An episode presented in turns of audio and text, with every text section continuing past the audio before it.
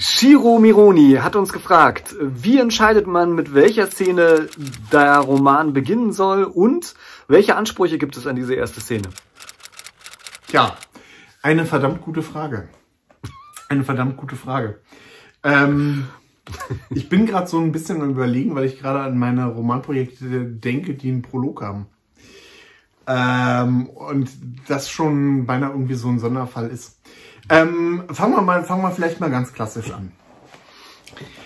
Ähm, am Anfang des Romans gibt's, denke ich, zwei, äh, zwei Sachen, die er erreichen will.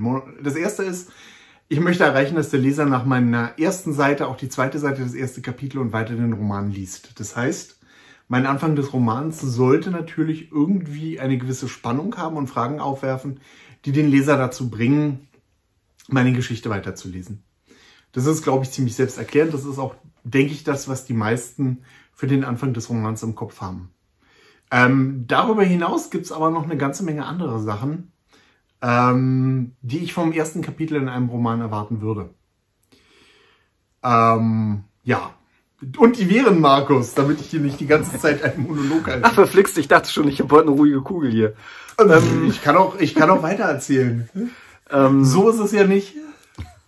Ja, du willst bestimmt darauf hinaus, dass das erste Kapitel eines Romans natürlich auch, abgesehen davon, dass es halt Spannung erzeugen soll und mhm. den Leser an den Haken hängen soll, so dass er den Roman auch weiterlesen möchte, ja. muss er dem Leser auch irgendwie signalisieren, welche Art Roman er denn da eigentlich gerade liest. Ja. Das heißt, es muss erkennbar werden, ähm, ja, so ganz offensichtliche Dinge wie, wo spielt der Roman, ähm, wer spielt ungefähr die Hauptrolle in ja. dem Roman, aber es muss natürlich auch klar werden, zu welchem Genre gehört der Roman, welche ja. Sprache kann ich von dem Roman erwarten. Das ist auch nochmal ein ganz wichtiger, ganz, wichtig, ja. ganz wichtiger Punkt an der Stelle. Also mit anderen ich, Worten, ich muss mir mhm. wirklich, wirklich viele Gedanken machen, dass das erste Kapitel auf der einen, Seite, also die erste Szene auf der einen Seite ein Attention Grabber ist, wie man so schön sagt. Ich weiß nicht, wie man das auf Deutsch Was? am besten besser ausdrückt. Ähm, es muss aber auf der anderen Seite halt eben auch ähm, ja irgendwie repräsentativ für den Roman sein, in gewisser Weise. Ja, ich würde das Ganze so unter dem Stichwort Orientierung einordnen. Wie auch immer. Ähm, wobei das Ganze noch ein bisschen diffiziler wird. Und ähm, ich denke, das ist auch so das eigentliche Problem. Also, dass man in den Romanen Sprache und so weiter, Sprache ist vielleicht schon so ein Sonderfall, aber in die Geschichte einführt, denke ich, ist es auch relativ selbsterklärend. Das ist auch, glaube ich, nichts, was ähm, viele Autoren nicht auf dem Schirm haben. Mhm. Das Problem, wo es meiner Ansicht nach wirklich kritisch ist, ist, dass man sich als Autor überlegen muss, okay, äh, was bringe ich denn nicht in das erste Kapitel mit rein? Denn äh, ich habe zumindest bei meinen ersten Romanprojekten äh, die Erfahrung gemacht, dass ich zumindest bei meinen ersten Entwürfen immer viel zu viel in das erste Kapitel reingepackt habe. Ne? Ja. Also ähm, ein absolutes Muss meiner Ansicht nach im ersten Kapitel ist, dass die Hauptfigur vorgestellt wird. Also das ähm, ist eigentlich was, was ich mir bei jedem, das ist etwas, was ich mir bei jedem Roman, abgesehen von den Romanen, wo ich mit Prolog arbeite, Richtig. Ähm, auf jeden Fall für das, auf jeden Fall für das erste Kapitel vornehme. Ähm, Sprache, naja gut, ähm, da die Sprache im Roman irgendwie konsistent ist, sollte das auch klappen. Schwierig wird's aber, schwierig wird's aber mit solchen Hintergrundgeschichten, ne? wenn ich dann anfange, okay, ähm, wo spielt der Roman, wann spielt der Roman, wer ist die Hauptfigur. Ich glaube, gerade dieses Wer ist die Hauptfigur ist ein Punkt, ähm, wo dann viele Autoren anfangen, zu viel in den ersten Roman rein, äh, in das erste Kapitel reinzubringen, dann vielleicht Vorgeschichte erzählen oder was weiß ich. Ähm, es ist so ein, es ist so ein bisschen, denke ich, ein Abwägen zwischen, okay, ähm, was muss der Leser wissen? Und ähm, was kann sich der Leser erstmal zusammenreimen oder was ist im ersten Kapitel jetzt, was kann ich auch ins zweite oder ins dritte Kapitel packen? Denn wir dürfen auch nicht vergessen, alles, was ich nicht ins erste Kapitel reinpacke, das sind natürlich auch Sachen, die dann, wenn ich sie vielleicht irgendwie anreiße oder so, den Leser interessieren, um dann das zweite oder dritte Kapitel zu lesen. Ne? Richtig. Richtig. Also das ist meine, für mich ist das immer so der, der, äh, der äh, schwierige, schwierige Abwägungsprozess. Ne? Mhm. Ähm, es heißt ja ähm, bei der Heldenreise, wenn wir jetzt mal auf die Heldenreise zu sprechen kommen, ich habe das jetzt gerade im Kopf, weil wir hatten ja auch hier, ja. wir hatten ja auch gerade einen Kommentar, ob wir vielleicht in, äh, in unserem Sommercamp ein bisschen mehr über die Heldenreise machen. Und in der Heldenreise ist es so, dass der Held ähm, zu Anfang des Romans in, einer Alltag, in seiner Alltagswelt gezeigt wird. Ja. Ähm, und das ist zum Beispiel schon ein Punkt, wo ich mir als Autor überlegen würde, okay, will ich das wirklich machen? Oder wie lange, oder ähm, fange ich vielleicht doch schon mitten in der Story an? Ja. Na, also zum Beispiel, ähm, ja, weiß ich jetzt nicht. Kommissar, der die Leiche findet, um die es dann in dem ganzen, in der ganzen Geschichte geht. Oder vielleicht sogar mit einer spannenden Action-Szene, ne? Ähm, was weiß ich. Ähm, also das sind so, das sind so alles die Entscheidungen, mit denen man ähm, jonglieren kann, was man, was man in der ersten Szene macht. Und das gibt dir natürlich so ein bisschen den Ton für den ganzen Roman vor. Richtig. Richtig. Wirklich besonders wichtig ist meiner Ansicht nach, äh, auch wenn es so ein bisschen schon fast ein Klischee ist, äh, auch wirklich der erste Satz im ersten, in der ersten Szene. Der kann halt wirklich eine ganze Menge bewirken. Also wenn ich zum Beispiel äh, an einen meiner Lieblingsersten Sätze denke, das ist der erste Satz von Shining von Stephen King. Ähm, der lautet sinngemäß, ich kriege ihn vielleicht aus dem Kopf jetzt nicht ganz hundertprozentig richtig hin, du schmieriger kleiner Scheißkerl, dachte Jack Torrance. Äh, und das ist ein super Einstieg, meiner Ansicht nach jedenfalls in so eine Szene. Äh, ich habe zumindest dem Namen nach schon mal die Hauptfigur eingeführt, Jack Torrance. Ähm, ich habe einen typischen Gedanken von ihm irgendwie mitbekommen und es deutet sich eindeutig ein Konflikt an. Ne? Also zumindest mhm. ähm, wird schon relativ deutlich, worum es da eigentlich gerade, oder dass es ein, ein, ein Konflikt sich anbahnt. Äh, und sowas in der Richtung braucht man halt als, ähm, ja, um halt die Aufmerksamkeit des Lesers zu erregen äh, und dann halt eben weiter in das Kapitel einzuführen. Du hast gerade mhm. ganz richtig gesagt, mhm äh, das sind zwei Sachen, oder zumindest glaube ich, dass du es gesagt hast. Äh, es sind zwei Sachen, die sich manchmal so ein bisschen widersprechen oder die schwierig in eine Balance zu bringen sind. Einerseits die Alltagswelt des Helden, des Helden zu zeigen ja. und andererseits aber einen Konflikt einzuführen oder ein konfliktreiches Kapitel zu schreiben. Äh, das ist der Grund, warum viele Autoren, gerade viele Krimi- und Thriller-Autoren, äh, zu dem Prolog greifen, den wir schon erwähnt haben. Hm, ist es das? Einer der Gründe, auf jeden Fall. Okay. Äh, Dan Wells hat äh, das Ganze ja mal in einem sehr interessanten Vortrag mhm. äh, nach ähm, George R. R. Martin den Eismonster-Prolog genannt. Das heißt, äh, man wählt einen konfliktreichen Prolog, also einen Prolog, in dem wirklich viel passiert, äh, der aber Das ist nicht der Grund dafür. Würde ich, das, äh, da würde ich widersprechen. Okay. Das ist nicht der Grund, warum man das gemacht hat. Ähm, der Grund ist, glaube ich, derselbe, weswegen ich Prologe in manchen Romanen drin habe. Nämlich, dass ich im Prolog Sachen zeige, die eigentlich in der Handlung überhaupt nicht passieren. Oder in der Handlung noch nicht passieren. George R. R. Martin hat seinen Prolog, um zu zeigen, okay, ich habe eine Geschichte. Es gibt erstmal keine Magie. Die werdet ihr nicht bekommen. Irgendwann kommt sie noch, aber später. Es ist eine Fantasy-Geschichte, glaubt es mir, auch wenn es erstmal wie ein Mittelalterroman aussieht. Ja. Und ähm, ich habe Prologe aus schierer Verzweiflung immer verwendet, weil ich äh, in meinen Julia Wagner-Romanen nicht wusste, wie ich anders vernünftig die Perspektive des Schurken einführen soll. Beziehungsweise ähm, ich ein oder zwei Romanprojekte hatte, wo, ähm, wo ich die, den Schurken schon irgendwie auftauchen lassen wollte, aber nicht in einer normalen, aber in einer normalen Romanhandlung nicht äh, Perspektive wechseln wollte. Ja. Oder möglichst selten die Perspektive wechseln wollte. Ja, das sind auch Punkte äh, weswegen man das machen kann. Aber ich glaube, dass trotzdem eine der wichtigsten Funktionen ist, dass man ähm, vielleicht sonst halt eben nicht äh, Kapitel hat, die spannend genug sind. Gerade bei George R. R. Martin, gerade beim Lied von Eis und Feuer im ersten Band merkt man halt eben, dass äh, nach dem Prolog erstmal eine ganze Weile Kapitel kommen, die nicht so spannend sind wie dieser Prolog. Ähm, und ich hatte das zum Beispiel, ich hatte das zum Beispiel tatsächlich, und du, du hast ja noch was anderes gesagt, was ich auch äh, an der Stelle äh, so unterschreiben würde. Ähm, man merkt eine ganze Weile, gerade im Lied von Eis und Feuer, nicht, mhm. äh, dass es sich um Fantasy handelt. Ne? Also klar, die Namen sind irgendwie ja. ausgedacht und so weiter, aber es ist, es gibt eigentlich keine Anhaltspunkte dafür, dass es ein Fantasy-Roman ist. Keine mhm. Zauberer, was weiß ich, was man sich halt so vorstellt, wenn es diesen Eismonster-Prolog halt eben nicht gäbe. Und so ähnlich habe ich das zum Beispiel in ähm, ähm, Entfesselter Tod auch gemacht und ich das lese das auch bei anderen Krimi-Autoren immer wieder so, ähm, dass halt eben das Verbrechen im Prolog gezeigt wird, damit der Leser weiß, das hier ist halt eben ein Krimi. Und ähm, danach, wenn man also den Helden seiner Alltagswelt zeigt, dann ist das ja häufig der Held, bevor er zum Abenteuer gerufen wird. Das heißt, bevor er überhaupt erfährt, äh, was eigentlich tatsächlich Sache ist und bevor die eigentliche Handlung mhm. wirklich einsetzt.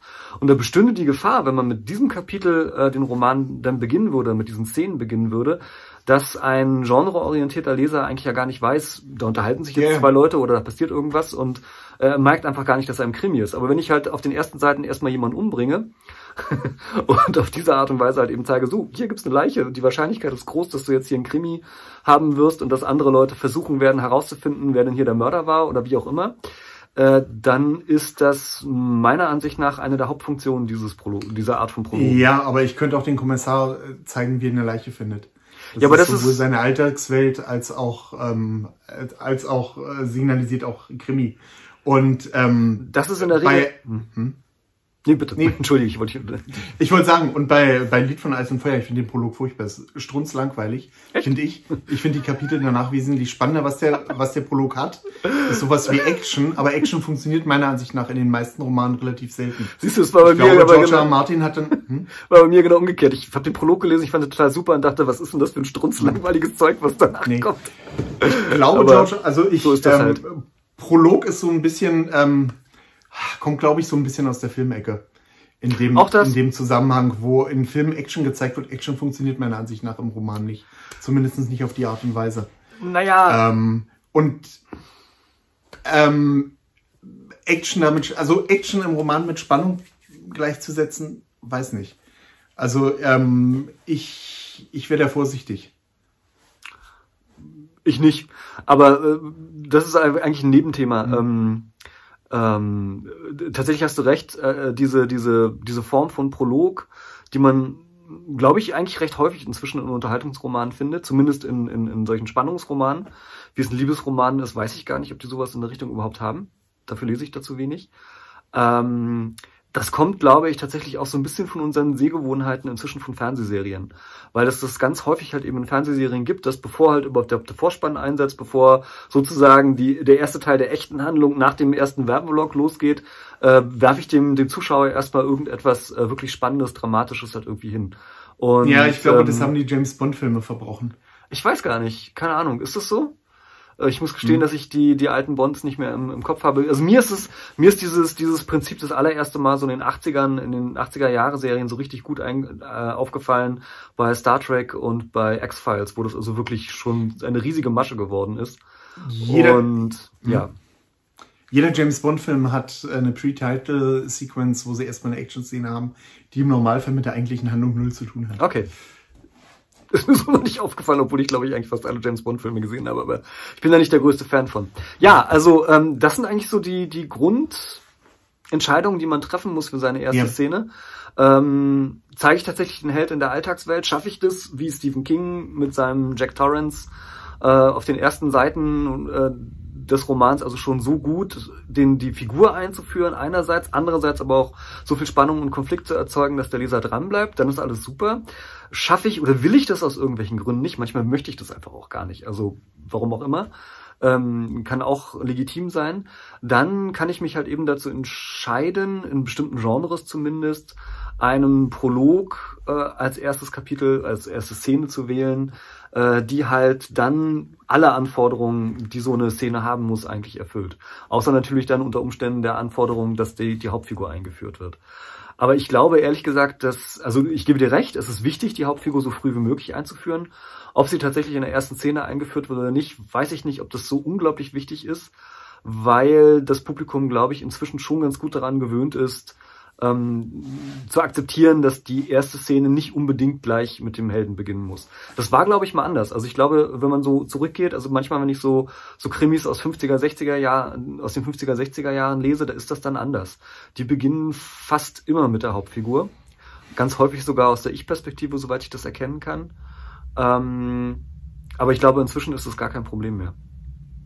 Ja, ähm, ja. Also ich bin kein großer Fan von Prologen, auch wenn ich gerade wieder einen geschrieben habe. ähm, äh, erster Satz ist vielleicht in dem Zusammenhang nochmal ein Punkt, auf den wir eingehen können. Ähm, wollen wir das kurz machen nochmal? Meinetwegen gerne. Ich hätte ansonsten noch eine Ja, andere. okay, nee, dann mach Ich mal. würde ganz gerne Erster vorher nochmal. Also das ist, das ist so, das ist aber vielleicht auch wirklich ein großer Unterschied zwischen zwischen Planern und ähm, und Bauchschreibern, also zwischen Leuten, die die Plots Mhm. planen ähm, und Leuten, die die sich einfach drauf hinsetzen und mehr oder weniger Ja. drauf losschreiben. Ähm, ich plane oder ich, ich überlege mir vorher sehr, sehr gut und sehr, sehr lange, ähm, wie die ersten Szenen meiner, meines Romans aussehen und was gerade in den ersten Szenen passiert und wie der Roman halt eröffnet wird. Das machen natürlich Leute, die aus dem Bauch rausschreiben, nicht. Und ich glaube, zumindest wenn ich an mich, an mein früheres Ich mhm. zurückdenke, als ich noch äh, auch noch entdeckender Schreiber gewesen bin und wenn ich mir so angucke und anhöre, wie andere Leute das machen, äh, dann mhm. schreibt man sich öfters mal an so einer Stelle erstmal so ein bisschen warm. Das heißt, man schreibt so ein bisschen drumherum. Ja. Man hat ja vorher nichts geplant, das heißt also, man, man erarbeitet sich die Figuren und die Handlungen und das Setting und so weiter und die Konflikte selber beim Schreiben. Und da kann es dann gut sein, dass so die ersten paar Kapitel oder Szenen, dass die halt eben eigentlich für den Autor ganz wichtig sind und dass der die ganz, mhm. dass der die halt eben braucht, um in diese, in seinen Roman sich selbst sozusagen reinzuschreiben, sich damit warm zu schreiben, dass der Leser sie aber nicht braucht. Und dann kann es ganz gut sein, dass man sich so ein bisschen überlegt, ähm, was kann ich dann eigentlich am Anfang alles weglassen? Also wie direkt kann ich in die Handlung dann eigentlich einsteigen? Und da gibt es natürlich immer ähm, Diskussionsbedarf. Also das kann von Leser zu Leser und auch von Autor zu Autor geschmacklich großen ähm, Schwankungen unterworfen sein, wie viel sozusagen Vorgeplänkel man da gerne haben möchte oder wie langsam ein Roman tatsächlich losgehen kann oder auch nicht oder wie viel Informationen der Leser auch tatsächlich braucht oder nicht. Aber es ist eigentlich immer eine ganz gute Idee, meiner Erfahrung nach jedenfalls, gerade wenn man so ein bisschen am Anfang steht, sich gut zu überlegen, wie viel kann ich dann eigentlich eher weglassen, weil man in der Regel doch zu viel schreibt und ja. ähm, dann ja. ja kann es wirklich hilfreich sein, da wirklich unbedingt andere Leute erstmal raufgucken zu lassen, die wirklich noch nichts von dem Buch wissen und mal zu gucken, äh, kommen die immer noch klar mit dem, was ich geschrieben habe, auch wenn ich ganz viel von dem, was ich für wichtig gehalten habe, äh, erstmal weglasse. Und äh, meist, meistens oder häufig ist man dann ganz positiv überrascht, dass man merkt, so viel Informationen brauchen die Leser eigentlich gar nicht. Die brauchen halt ja. irgendwas, was sie, äh, was ihre Aufmerksamkeit erregt, aber die brauchen keine ellenlangen Einführungen. Ja, da haben wir auch schon mal öfter drüber gesprochen, dass Leser halt äh, nicht so doof sind, wie wir Autoren das manchmal denken. Äh, ja, ich also glaube gar nicht, ich glaube nicht, dass wir glauben, dass die Leser doof sind, sondern das ist eher so ein Sicherheitsbedürfnis, was wir haben. Ne? Also wir, wir ja. wollen halt den Leser nicht verlieren und versuchen dann so viel wie ja. möglich zu erklären, damit er viele Orientierung hat.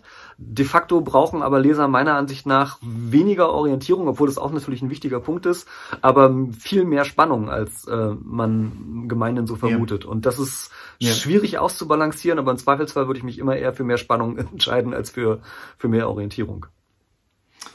Ja, auf jeden Fall. Auf jeden Fall. Wobei, ich denke, so ein paar Essential gibt's. Ne? Ähm, ja, ganz einfach deswegen, ähm, weil Leute ja auch gewisse Lesegewohnheiten haben. Ne? Also es sollte im ersten Kapitel schon klar sein, wann der Roman spielt, ähm, welches Genre ich ungefähr erwarten kann. Also klar gibt's auch dafür meinen Klappentext. Aber nichtsdestotrotz sind das halt so die Informationen, damit der Leser weiß, okay, ich bin hier in ja. der richtigen Geschichte drin und es ist keine, und das Buch, das ich lese, äh, da steht nicht nur auf dem Klappentext, dass es ein Krimi ist, sondern es ist auch ein Krimi und es werden keine Vampire vorkommen. Ähm, oder hm. Dämonen. Hm. Äh, also, äh, das sind so die Sachen, die ich reinbringen würde, aber die Hintergrundgeschichte des Helden die meisten Bücher haben sie um die 300 Seiten, hat man als Autor noch genug Platz, das irgendwo unterzubringen. Und gerade wenn man solche Sachen anreißt, ist das für die Spannung des Romans und dafür, dass der Roman, dass der Leser dann das nächste Kapitel noch äh, sich anschaut, ist das eigentlich eher ein Plus als ein Minus. Ganz im Gegenteil, also ich würde im ersten Kapitel versuchen, viele Sachen nur anzudeuten und dann später in der Handlung unterzubringen gerade um den Leser ähm, für meinen Roman zu begeistern und ihn dazu zu bringen, weiterzulesen. Nachdem du das gerade gesagt hast, kann ich jetzt schon die Kommentare unter diesem Video lesen, die sagen, ja, aber zum Beispiel vom Dust Till Dawn ist doch so ein cooler Film und da gibt's doch auch noch viele andere Beispiele, wo man denkt, das ist ein ganz normaler Gangsterfilm und plötzlich tauchen Vampire auf und das ist total interessant und total witzig und ich fand das total cool und so einen Effekt will ich in meinem Roman mhm. auch haben. Äh, und da würde ich... Ist ja auch ist ja auch okay. Ist ja auch okay. Wobei ich an den Wells gedacht habe. Auch, auch der hat auch das gleiche Problem in gewisser Weise. Aber ähm, um diesen Kommentaren so ein bisschen vorzubeugen, ja, äh, From Dust Till Dawn ist vielleicht ein cooler Film, aber mal ganz ehrlich, also ich bin... Nur wegen der scharfen Barszene. Auch das, ja. Aber auch ich bin in den Film reingegangen. Schaut meine Frau eigentlich das hier? Ich glaube, ja, ist das okay. ich werde sie darauf aufmerksam machen, dass sie vielleicht die Folge sich mal anguckt. Nein. Ähm, wo war ich jetzt gerade? Sorry, ja, ich als ich, als ich damals in den Film gegangen bin, ähm, im Kino Mhm. und ähm, äh, da wusste ich diesen, diesen Kniff ja schon vorher. Also das war so Ja. das Ding, also das ist so ein bisschen wie mit, wie mit, äh, äh, wie mit diesen, Gott, wie heißt der? M. Night Shyamalan, Shyamalaya, Shimalaya Filmen, äh, die darauf aufbauen, dass es eine coole Wendung gibt und äh, die einen den Leser, den, den Zuschauer total verblüfft. Meistens ist sie dann aber schon vorher gespoilert worden und äh, dann sitzt man Ja. im Kino und denkt sich, ja, ich weiß ja irgendwie, es ist so und so, ich spoilere jetzt nichts. Und das ist, das Ja. ist ein ganz großes Problem. Also ähm, das, sowas kann man machen. Äh, Ich würde es persönlich nicht mehr zumindest machen, man kann es vielleicht machen, aber äh, man kann sich nicht darauf verlassen, dass die Wirkung des Romans darauf basiert. Also dass der ganze Roman sozusagen, dass es eine Idee ist, die den Roman trägt, so wie es halt von Dust Till Dawn trägt, wobei auch von Dust Till Dawn ist ja am Ende ein Splatterfilm. Ich glaub- glaube, das ist das Entscheidende an dem Film und gar nicht, dass er diese, diese eine Wendung irgendwie drin hat. Also äh, das ist, das sind so, wir hatten, glaube ich, neulich eine Folge über Gimmicks. Das ist ein Gimmick im Endeffekt. Das ist ein netter, äh, ein, ein netter Zusatz, äh, so ein Genrewechsel oder dass der Roman zu einem Genre gehört, das ich vorher nicht verraten habe, was auch immer. Und ich würde es nicht tun. Ich würde es einfach nicht machen. Also es ist etwas, was sich schnell abgreift und was nicht so stark Leser bindet, wie halt eben gleich zu Anfang starke Figuren, starker Konflikt, äh, starke Sprache und äh, Spannung von der ersten von der ersten Seite. Das ist viel entscheidender als alles andere. Ja, auf jeden Fall würde ich auch so sehen. Würde ich auch so sehen. Ich würde gerne noch was off-topic einbringen. Unbedingt, bring's ein. Obwohl, so ganz off-topic ist es nicht. Ähm, erster Satz Dialog. Ich sträub mich das, äh, davor irgendwie immer. Fällt dir dazu irgendwas ein? Ja, Weil du das Beispiel gerade gebracht hast. Und, und ich habe außerdem selber mindestens einen Roman, oh Gott, ich weiß es gerade gar nicht, Ja. mindestens vielleicht sogar zwei Romane mit einem Dialog begonnen. Also mit einem Ja. Dialog ist gut, mit einem kurzen Satz so. Äh, das ist genau der Punkt. Also ich äh, äh, Okay, warum man, warum es schwierig ist, Szenen, Mhm. in Filmen hat man das immer wieder, ne? Also in Szenen hört man jemanden sprechen, manchmal sind sogar, wobei ich den Eindruck habe, es ist ein bisschen ähm, außer Mode, dass man manchmal so ein Dialogfetzen hört, man ist noch in der einen Szene drin und dann blendet die Szene erst in die darauffolgende Szene und man merkt, dass, Mhm. ah, der hat das gesagt, ist ja interessant. Also da fragt man sich noch, wo kommt die Stimme her oder so. Ähm, das ist sogar ein Effekt, den Terry Pratchett mal in einem Roman parodiert hat. Das kann man im Film halt, wie gesagt, ganz gut machen, weil man halt eben da in der Regel die Leute ja sieht. Das heißt, ich weiß, wie sieht's da aus, ich weiß, wer spricht da gerade. Wenn ich im Roman mit, einem- mit einem Dialog beginne, habe ich das große Problem, dass kein Mensch weiß, wer da eigentlich gerade spricht. Also ich hatte Ja. neulich, ich hatte neulich gerade wieder mal das Phänomen. Ich habe eine Geschichte vorgelesen äh, und ich lese vier, fünf, sechs, sieben Zeilen Dialog und dann kommt am Ende der Satz, sagte sie mit einer tiefen krächzenden Stimme. Und du hast die ganze Zeit. Und ich habe das ganze Zeit mit einer Fistelstimme vorgele vorge vorgelesen, weil es eine kleine Elfe war. und der Gag war halt, dass diese kleine Elfe eine tiefe, kratzige Stimme hat. Das ist natürlich ein super Gag, aber er kommt nach sieben Zeilen, wo, ich, wo der Effekt sozusagen schon vorbei war und ich mir Ja. jetzt überlegen musste, was machst du jetzt? Liest du jetzt mit der Stimme weiter oder änderst du die Stimme? Äh, Es ist einfach Ja. unglücklich. Und das ist genau das Problem, was man mit Dialogen zu Beginn einer Szene halt eben an der Stelle hat. Das kann total gut kommen, wenn der Leser weiß, wer diesen Satz gerade sagt, wie er gesagt wird und in welchem Kontext er gesagt wird. ja. Und Was im ähm, ersten Kapitel schlicht unmöglich ist. na, nicht unmöglich, aber es muss halt eben, es, es sollte meiner Ansicht nach, so habe ich das auch gemacht, zumindest ein tödliche Gedanken, es sollte ein möglichst kurzer Satz sein, der Ja. da gesagt wird. Ja. Er sollte wirklich, wirklich kurz sein. Drei, vier, fünf Wörter oder so, mehr würde ich da irgendwie gar nicht machen. Äh, Und dann muss im folgenden Redebegleitsatz deutlich werden, wer hat das eigentlich gerade gesagt. Und wenn dann zum Beispiel klar, also wenn zum Beispiel der Satz lautet, äh, Sie haben nicht mehr viel Zeit, sagte mein Arzt mir. Ne? Ja. Dann kann ich, ich weiß sofort, was ist der Kontext. Ich kann, habe sofort eine Idee, das wird irgendwo in der Praxis halt eben Ja. stattfinden. Arzt kann ich mir auch vorstellen. Ich kann mir in dem Moment schon vorstellen, das wird er nicht mit einer Fistelstimme gesagt haben oder äh, so, ha, Sie haben nicht mehr viel Zeit oder so, sondern es wird er mit getragener, ernsthafter Stimme gesagt haben oder was auch immer. Äh, dann weiß ich sozusagen, und das kann ich auch vor allen Dingen, das ist auch nochmal eine ganz wichtige Sache, da denken viele Autoren nicht dran, das kann ich auf einen Blick sehen. In der Regel liest man ja nicht Wort für Wort, sondern man liest mehr oder weniger Satz für Satz, man liest ja ein bisschen mehr äh, als nur diesen einen Satz. Und dann kann ich also auch schon, wenn, während ich, also zumindest wenn ich ein geübter Leser bin, kann ich, während ich den Dialog lese, auch gleich den Redebegleitsatz sehen und merke dann, ähm, wer spricht den, wer, wie wird er gesprochen und welchen Kontext hat das. Wenn das aber alles nicht gegeben ist, dann würde ich auch ähm, den Teufel tun und einen Satz mit einem Dialog, äh, ein, eine Szene mit einem Dialog beginnen. Ja.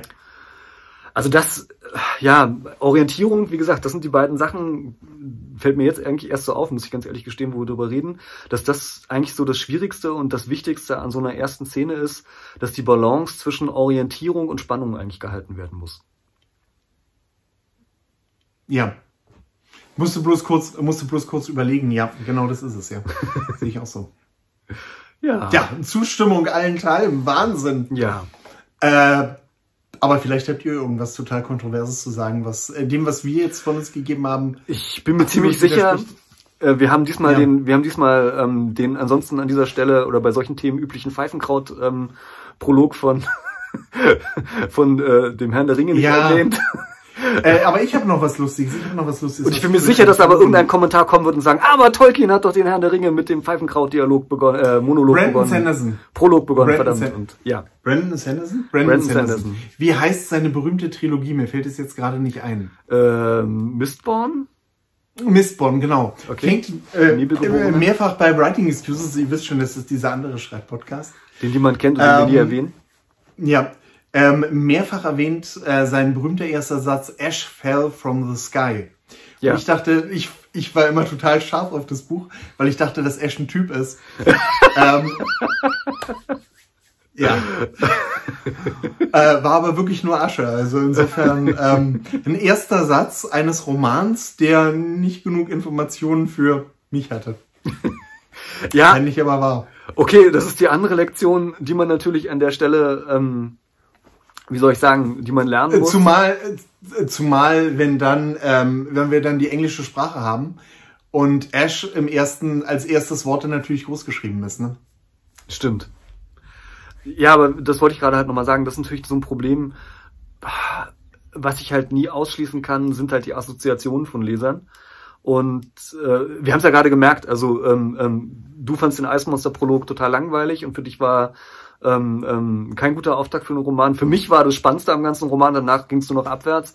Das sind halt so die Sachen. Also man weiß nie, welche, welche Assoziationen man genau Ja. beim Leser tatsächlich weckt. Und äh, wir sagen es immer wieder, aber es gibt, glaube ich, nichts Besseres an der Stelle halt zu sagen. Deswegen braucht man halt wirklich Testleser, die sich das alles durchlesen. Und ich kann ganz viel geplant haben, ich kann ganz viel Herzblut, Know-how und was auch immer äh, in das erste Kapitel oder in den ersten Absatz, dass ihr die erste Szene meines Romans stecken und denken, das ist es jetzt. Und äh, sieben von zehn Testlesern sagen mir, Ja. pff, du war völlig langweilig, hat mich überhaupt nicht gepackt. Danach war der Roman super, aber bis dahin, also das erste Kapitel, wenn es, wenn das bleibt, dann würde ich, hätte, hätte ich den Roman nicht gekauft. Äh, und dann muss ich mir halt was anderes ausdenken. Obwohl ich versucht habe, alles, und manchmal ist es auch so, manchmal macht man alles richtig, in Anführungsstrichen. Also man versucht alle möglichen Regeln, alle möglichen Gedanken, die man da hat, irgendwie zu befolgen und alles so gut wie möglich zu machen. Und das funktioniert trotzdem nicht. Das ist dann halt manchmal Ja. so. Und umgekehrt. Apropos funktioniert, apropos funktioniert trotzdem nicht. Ähm, darf ich zum zweiten Mal eine Überleitung zum Ende bringen? Ach so, Entschuldigung. Ich verlaber mich hier. Macht nichts. Okay. Macht nichts. Ich schau bloß, ich schau bloß mit Schrecken auf die Uhr. Ja. Äh, wobei ich sagen muss, die Hälfte unserer Leser sagt ja auch immer, dass äh, Leser, Zuschauer, Zuhörer sagt ja, dass unsere Folgen zu kurz ist. Die anderen ähm, haben wahrscheinlich jetzt schon längst abgeschaltet. Ähm, Ja. Gut, ich wollte nicht mehr so viel erzählen. Nein, nein, nein, nur zu. Ähm, wenn, ich die wenn, ich, wenn ich in unsere YouTube-Statistiken reingucke, Ja. äh, dann ist es auch mal interessant. Also in Umfragen sagen immer ungefähr 75 Prozent, ah, halbe Stunde und länger, labert so lange, wie ihr wollt, wir, wir, wir lieben euch Ja. dafür. Wenn ich in die YouTube-Statistiken gucke, schalten die meisten Leute nach spätestens 10 Minuten ab. Ich glaube, das Wie ist der... wäre denn das, wenn wir eine Monetarisierung hätten? Würden wir dann trotzdem Kohle kriegen? Also wir haben keine, aber. Ich habe keine Ahnung, damit habe ich mich noch nie beschäftigt. Hm. Äh, Nee, ich glaube, es gibt einen Unterschied zwischen dem typischen YouTube-Zuschauer, Ja. der gerne YouTube-Videos guckt, und Ja. dem Schreibdilettantenpublikum. Das sind ja. zwei Was soll ich sagen? Ich sehe ich äh, sehe auch Menschen. die Bauvideos vom Held der Steine. Also insofern bin ich da wirklich ähm, hardcore. Verstehe. Vielleicht, äh, vielleicht ist es ja, äh, ihr habt es jetzt hier zuerst gehört, äh, vielleicht ist es ja eine gute Idee, dass wir unsere Videos so gestalten, dass die ersten zehn Minuten alles beinhalten, was wir eigentlich wirklich zu dem Thema sagen wollen. Ja. Und nach zehn Minuten machen wir, Oder, keine Ahnung, ziehen wir uns oder aus oder wir irgendwie machen sowas. es, wir machen es umgekehrt unter der Prämisse, dass die Leute uns dann beim Dummschwätzen zuhören müssen. Ich weiß Du meinst, dann hört uns keiner mehr zu. Ja, Verstehe. ja, Das wäre natürlich irgendwie doof. ja. Vielleicht sollten wir wirklich jede Folge mit einem Eismonster-Prolog beginnen. Also, wo wir. Ah nein, den magst du ja nicht, verdammt. Nee, ah, sorry. Ja. Ja. Egal. Äh, Kommentare, Kommentare. Ähm, schreibt in die Kommentare, was euch zu dem Thema noch einfällt, beziehungsweise ähm, wie ihr das mit euren Romananfängen ähm, haltet und äh, gegebenenfalls, falls ihr noch irgendwelche Nachfragen habt, äh, weil wir das Thema irgendwie nicht erschlagen haben oder uns in äh, lauter Off-Topic-Geschichten äh, verstrickt haben, was ist ja sonst ansonsten eigentlich nie passiert. Nein, nie. Nie. Nie. Keinesfalls. Ja. Ähm, ja, und ansonsten freuen wir uns, wenn ihr uns abonniert, wenn ihr es noch nicht getan habt, was ihr bestimmt schon getan habt. Und vor allen Dingen freuen wir uns, wenn ihr Freunden erzählt, wie toll der Channel ist, dass sie dann vielleicht auch mal hier reinschauen und was weiß ich, uns bis zum Ende zuhören. Genau. Ja, In dem Sinne, schreibt schön. Schön.